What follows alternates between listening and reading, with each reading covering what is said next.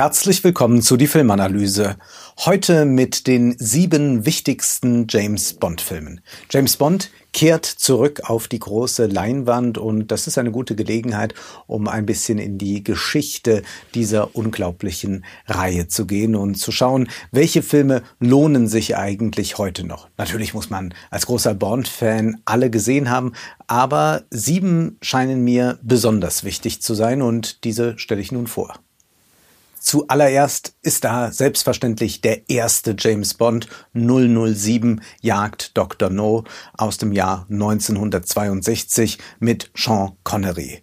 Und damit ist gesetzt, wie eigentlich ein James Bond zu sein hat und fortwährend wird sich jeder neue Bond-Darsteller an Sean Connery messen müssen. Sean Connery ist ein junger James Bond. Das ist etwas, was man im Kopf behalten muss, wenn jetzt Debatten losgehen, wer soll als nächstes James Bond spielen. Es kann ruhig mal wieder sein, der jemand, der 32, 33 Jahre alt ist, weshalb dann einige, die momentan in der Diskussion sind, eigentlich schon wegfallen. Die sind, wenn der erste Film in die Kinos käme, weit über 50. Dieser Film hat aber nicht nur einen Mann etabliert, sondern auch ein Frauenbild etabliert. Und das liegt an Ursula Andres, die hier ein Bond gespielt, das aus dem Wasser kommt. Und das ist eine so ikonische Szene, dass sie mehrmals in der Bond-Reihe zitiert wird, von Halle Berry zum Beispiel in Stirb an einem anderen Tag und dann auch von Daniel Craig selbst aufgenommen in Casino Royale. Wir sehen hier natürlich die Frau als begehrenswertes Objekt, aber wir sehen dann später auch Daniel Craig als ein solch begehrenswertes Objekt. Und ohnehin sollten wir uns doch gleich beim ersten Film fragen, ist es nicht ein bisschen leicht zu sagen, ja, man hat diese sexualisierten Bond-Girls und die sind immer verfügbar und all das? Ja, das mag ja sein und da sind sicherlich auch äh, einige heikle Dinge anzumerken, aber wir haben es hier auch mit einer Hauptfigur zu tun, die als Objekt dargestellt wird, als Objekt des Begehrens. Und das liegt ganz entscheidend auch an Sean Connery und wie seine, seine, sein Sexappeal inszeniert wird. Dieser erste Film hat noch etwas Unschuldiges, insofern als er viele Dinge etabliert, die aber noch nicht zum Ritual geworden sind, wie wir das dann in den folgenden Filmen erleben. Was wir hier ganz deutlich vorfinden, ist ein Imperium, das es nicht mehr gibt, nämlich Großbritannien spielt nicht mehr geopolitisch die Rolle wie vor einigen Jahrzehnten. Großbritannien ist abgelöst worden, eigentlich zu Beginn des 20. Jahrhunderts schon von Amerika, von den USA. Und jetzt im Schatten dieses neuen Imperiums kann man sich einige Spielereien erlauben. Man kann ein bisschen entspannter die Sache angehen. Auch die weltpolitische Lage mag sich zwar zuspitzen, aber als Brite kann man doch mit einiger Eleganz durch die Welt spazieren. Und das tut dieser James Bond. Und man kann hier in diesem frühen James Bond auch schon etwas sehen, was der Kern vielleicht von James Bond ist. Nämlich, da gibt es ja diese eine Szene, Sean Connery sitzt da und wartet auf Professor Dent, einen Bösewicht. Und dann gibt es einen Schusswechsel und so weiter und er kann ihm aber die Pistole abholen. Bond sitzt jetzt da, Dent ihm gegenüber, aber da liegt noch eine Waffe auf dem Boden und man weiß, Dent wird versuchen, danach zu greifen. Und man ist erstaunt und gespannt, was macht denn Bond da? Er zündet sich erstmal lässig eine Zigarette an und dreht sich auch noch weg.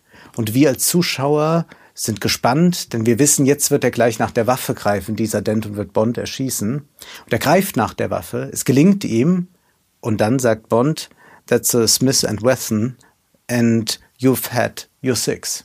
Das heißt, es ist keine Patrone mehr in dieser Waffe. Und hier können wir den Kern der Reihe eigentlich schon sehen. Nämlich es ist diese Mischung aus Spannung und Entspannung, die James Bond so großartig macht. 1964 kommt Goldfinger in die Kinos und da haben wir auch schon einen typischen Bond-Song gesungen von Shirley Bassey. Für mich eine der besten Stimmen überhaupt für Bond-Songs und dann wären noch andere große Stimmen zu nennen, wie zum Beispiel Gladys Knight oder Adele oder Tina Turner und so sollten eigentlich Bond-Songs sein, wie hier in Goldfinger. Und dieser Film, der enthält bereits alle Ingredienzen, die man für Bond braucht. Moneypenny spielt hier eine Rolle und auch da sollten wir uns fragen, ob es nicht alles ein bisschen differenzierter zu sehen ist. Ist sie einfach nur Miss Moneypenny, eine Sekretärin, die darauf wartet, einmal mit Bond zu flirten und dann spielt sie keine Rolle mehr? Na, sie ist eigentlich schon eine emanzipierte Frau. Sie erzählt ja auch in einigen Filmen, dass sie Dates hat und zwar schwärmt sie davon, auch irgendwann mal diesen Ring am Finger zu haben, aber indem sie unverheiratet bleibt, bleibt sie auch eine unabhängige Frau. Dieser Film mischt sich sehr stark ein in die Geopolitik von damals. Gerd Fröbe spielt Goldfinger.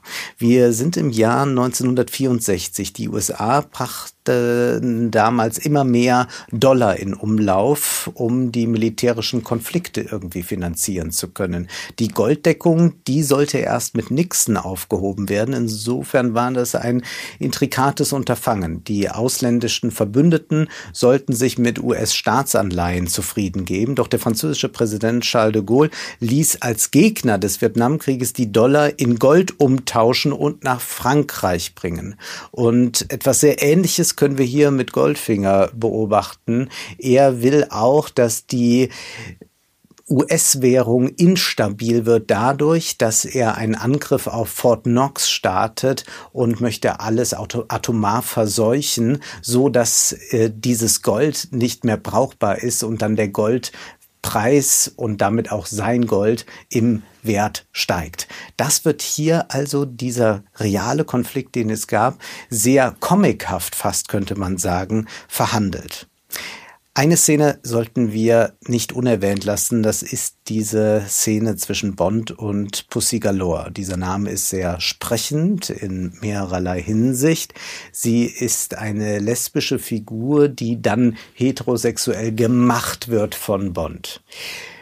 Wir müssen nicht päpstlicher als der Papst sein, wenn wir über solche alten Filme sprechen. Aber man kann durchaus sagen, das, was hier geschieht, war schon damals nicht richtig. Das können wir nicht einfach nur mit Zeitkolorit erklären. Es gibt da so eine Kampfszene zwischen den beiden und erst einmal sehen wir auch hier eine starke Weiblichkeit. Aber es ist dann tatsächlich so, dass sie sich wehrt, aber sich dann ihm hingibt, beziehungsweise er ist der, der Stärkere und deswegen muss sie dann mit ihm Sex haben. Das heißt, diese Vergewaltigung, die hier nicht ausbuchstabiert wird, aber deren Beginn wir hier sehen, die ist nicht klein zu reden. Was aber interessant ist, ist, dass es ja damals schon falsch war und dass wir das heute auch so uns ansehen und äh, nicht vielleicht so unglaublich empört laufend sind. Bond bringt ja auch einige Sprüche in dieser Reihe, die wir äh, nicht so über die Lippen bringen würden. Was ist das eigentlich? Ich glaube, das hängt ganz stark damit auch zusammen, dass man James Bond so extrem sexualisiert, erotisiert und dass das auch funktioniert mit einem Sean Connery oder auch mit einem Daniel Craig und Pierce Brosnan und dass wir also hier eine Ungerechtigkeit erleben, die auch an Attraktivität geknüpft ist. Wir müssen uns nur mal die Bond-Reihe vorstellen, nicht mit Sean Connery oder Pierce Brosnan, sondern mit Gerd Fröbe. Und da würde dann ein Gerd Fröbe solche Sprüche machen, würde so auf Frauen zugehen und so. Wir würden fast jede Szene abstoßend finden, aber den schönen, attraktiven, den erlauben wir viel, zu viel manchmal. Der Spion, der mich liebte. Wir sind im Jahr 1977 vergessen dieses Intermezzo im Auftrag ihrer Majestät und sind jetzt bei Roger Moore angekommen, der das Ganze noch sehr viel verspielter angeht, unernster und er hat sicherlich nicht die Ausstrahlung eines Sean Connery. Er ist auch etwas zu alt eigentlich schon damals für die Rolle. Er hat ein interessantes Bond-Girl mit Barbara Bach, äh, Triple X in diesem Film. Sie ist eine Sowjetspionin. Es ist so eine kleine Ninotchka-Geschichte, die hier erzählt wird. Aber eigentlich spielt dieser Kalte Krieg keine entscheidende Rolle mehr, denn wir sind im Zeitalter der Entspannungspolitik schon angekommen, also so eine Ost-West-Annäherung. Man will die Sache nicht eskalieren lassen und ich glaube, man kann der Reihe auch nicht vorwerfen, dass sie jetzt nur so westliche Propaganda gemacht hat im Sinne von, wir müssen irgendwie die Sowjets platt machen. Bond hat immer schon mehr interessiert, eigentlich so eine globale Wirtschaftsordnung wird immer wichtiger für diese Bond-Filme oder auch globale Gefahren, die dann vielleicht auch nur mit äh, globalen Bündnissen gelöst werden können. Wir haben hier einen besonderen Bösewicht, wieder einen Deutschen hier gespielt von Kurt Jürgens. Karl Stromberg heißt dieser Charakter, der auch wieder so einen Diener, ein Faktotum zur Seite gestellt hat, mit dem Beißer gespielt von Richard Key, der so beliebt war, dass er im Folgebond dann sogar noch einmal aufgetaucht ist. Wir haben hier nicht mehr den Systemwettbewerb wie noch in Liebesgrüße aus Moskau, sondern ein grundsätzliches Problem wird aufgegriffen, das aber auch damals virulent war in den 70er Jahren, nämlich die sogenannte Bevölkerungsexplosion. Es gab einen Bestseller von Paul Ehrlich, der hieß Die Bevölkerungsbombe. Man ging also davon aus, dass die Überbevölkerung das große Menschheits- und Klimaproblem sein wird.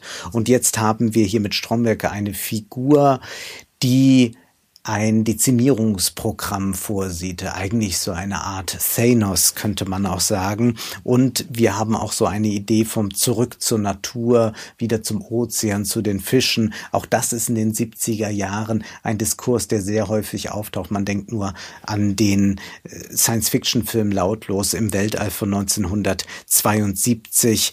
All das kommt hier vor. Stromberg ist sicherlich schon das, was man äh, heute als Ökofaschist bezeichnen kann und Bond muss sich nun diesem Superbösewicht stellen. Und dieser Film ist voller Einfälle. Und es macht so eine ungeheure Freude, diesen Film zu gucken, trotz dieses ernsten Themas, weil man doch auch wieder diese unglaubliche Beruhigung hat. Es wird schon alles gut. Es sind all diese schönen Spielereien. Am Ende ist es doch immer eine Kinder, äh, Kinderzimmerfantasie, die vor uns ausgebreitet wird. Und es bleibt dann auch im Kinderzimmer. Es wird nie so ernst, dass wir uns wirklich Sorgen machen müssen. Deswegen haben diese Bond-Filme auch etwas ungemein Beruhigendes. Geniale Anzüge gibt es in Moonraker im Jahr 1979 zu sehen. Aber ganz so viel Positives kann man sonst über den Film nicht sagen, denn dieser Film ist das Dokument einer Anbiederung und deshalb glaube ich, ist sehr wichtig, dass man sich ihn einmal ansieht, damit man sehen kann, ja, man muss Bond variieren, man muss Bond anpassen an den Zeitgeist und Bond ist immer wie ein Schwamm, alles muss aufgenommen werden, was da gerade im Kino und in der Gesellschaft passiert, aber man darf nicht zu weit gehen. Man darf den Markenkern von Bond nicht verlieren. Man muss noch einen Bond-Film vor sich haben. Was war hier los? 1977 kam Star Wars in die Kinos. Ein riesiger Erfolg. Überhaupt Weltall im Kino, das war jetzt etwas sehr, sehr Wichtiges. Also muss auch Bond zu den Sternen. Bond darf aber meines Erachtens nicht allzu sehr abheben, denn dann ist es eigentlich nicht mehr Bond. Es darf ruhig etwas Unwahrscheinliches passieren, aber es muss innerhalb dieser Filmreihe noch eine gewisse Plausibilität gewahrt werden. Wir haben es natürlich hier nicht mit so einem Realismus zu tun wie in einem Tatortkrimi aber wir haben es mit etwas zu tun, was ein bisschen ins Fiktionale ein bisschen ins Unwahrscheinliche gehen kann, aber nicht zu arg. So verzeihen wir eigentlich auch James Bond nicht, wenn er wie in Stirb an einem anderen Tag von 2002 in einem unsichtbaren Auto plötzlich durch die Gegend fährt. Und so erlauben wir Bond auch eigentlich diesen Ausflug ins Weltall nicht. Auch diese Zitate sind doch ein bisschen sehr, sehr vordergründig und grell, dass es da auch so eine Laserwaffe Waffe gibt und dass es einen Sound gibt aus unheimliche Begegnung der dritten Art, das ist alles zu viel. Gewiss, Bond ist nie nur Bond. Aber irgendwann äh, haben wir eigentlich so ein altes philosophisches Problem.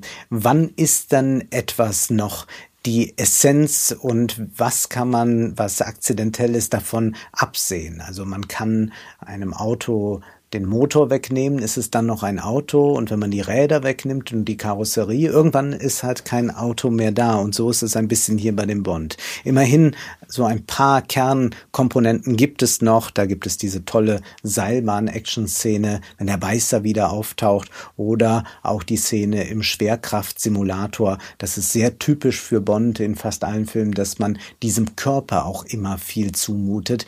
Bond ist zwar oft sehr gut gekleidet, aber es ist auch immer etwas sehr Körperliches darin. Was hier gesagt wird, ist, dass wir bei all der Technik, die wir haben, auch immer wieder zurückgeworfen werden auf den Körper und dass manchmal auch der Körper mit seiner Kraft allein etwas bewegen kann. Das ist schon fast altmodisch, wenngleich modern wiederum ist, wie hier das Bondgirl Corinne Clery auftritt als Helikopterpilotin.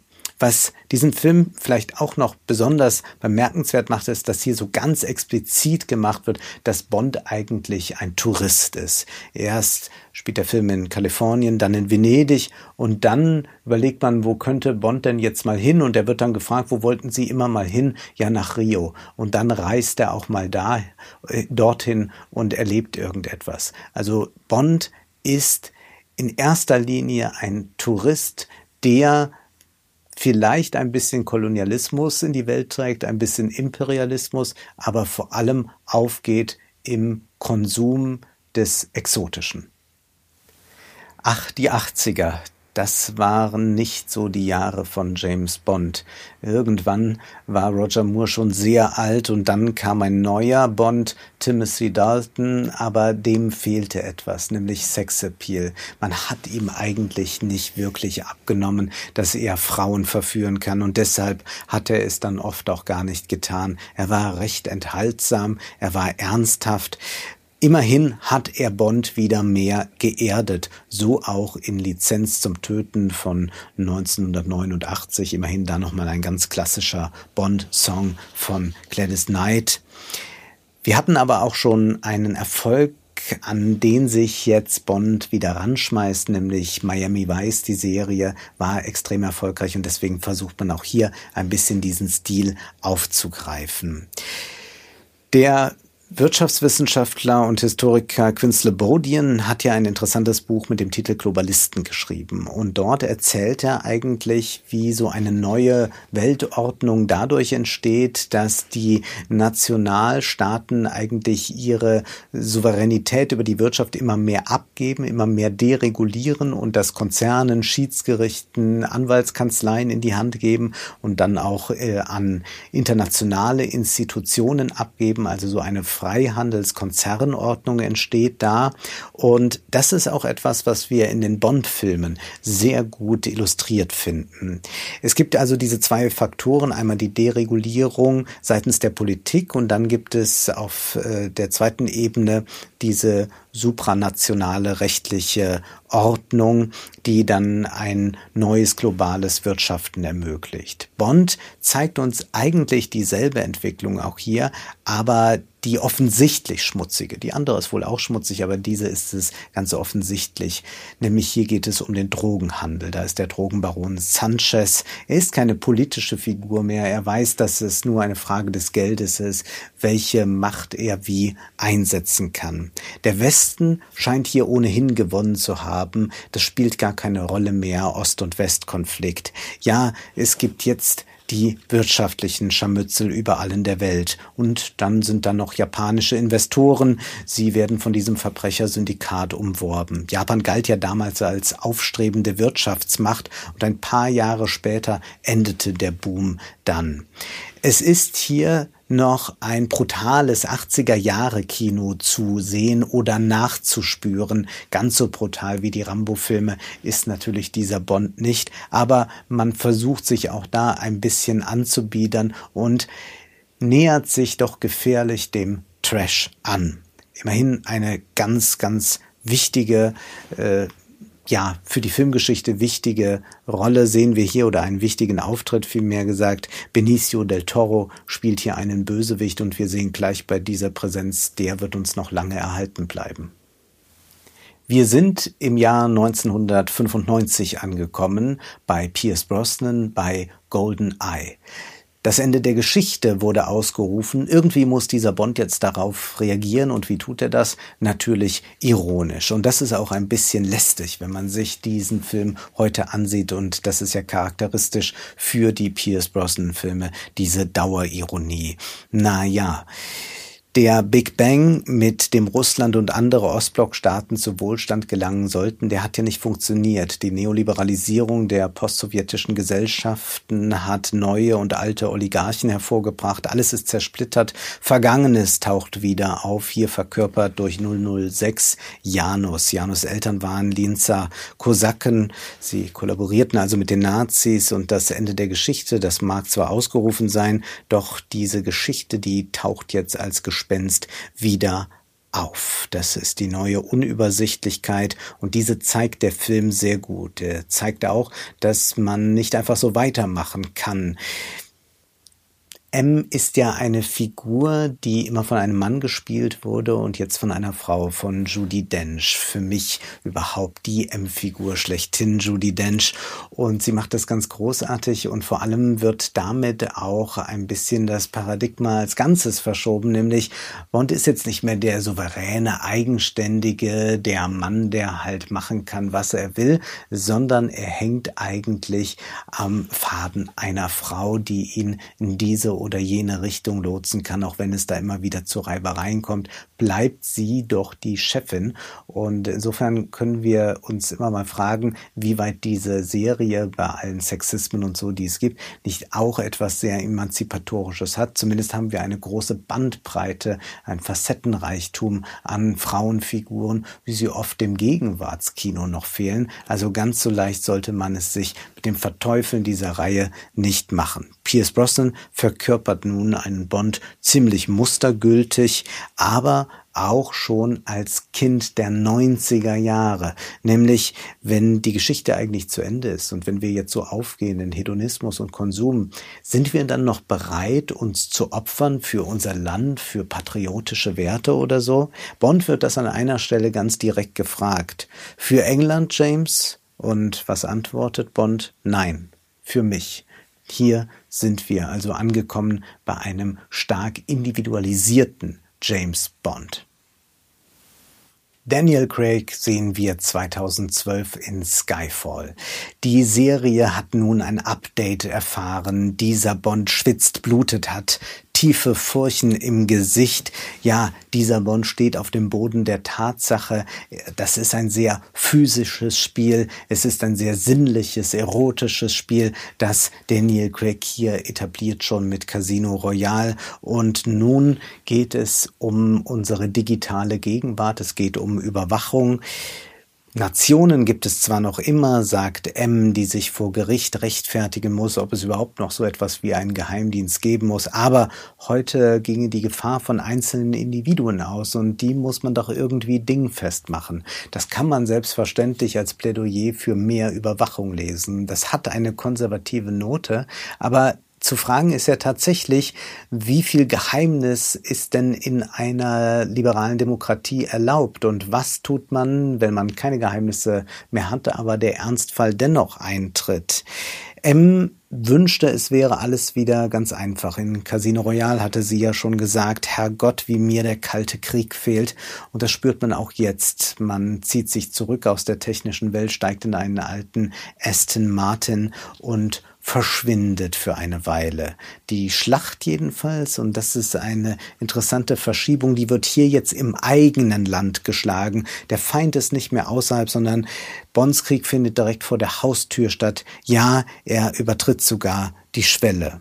M soll sich rechtfertigen vor der Premierministerin. Transparenz ist das große Schlagwort. Wir hatten ja auch damals die Piratenpartei, die wichtig war für diesen Diskurs. Und da fragt man sich, wie kann jetzt eigentlich sich so ein Bond noch rechtfertigen? Und M verweist eigentlich darauf, dass es viel komplexer heute alles geworden ist und dass man gerade jetzt wieder im Geheimen operieren muss. Man kann es auch als eine individuelle Aufforderung sehen, äh, nicht alles zu digitalisieren, nicht alles transparent zu machen, auch nicht sein ganzes Leben.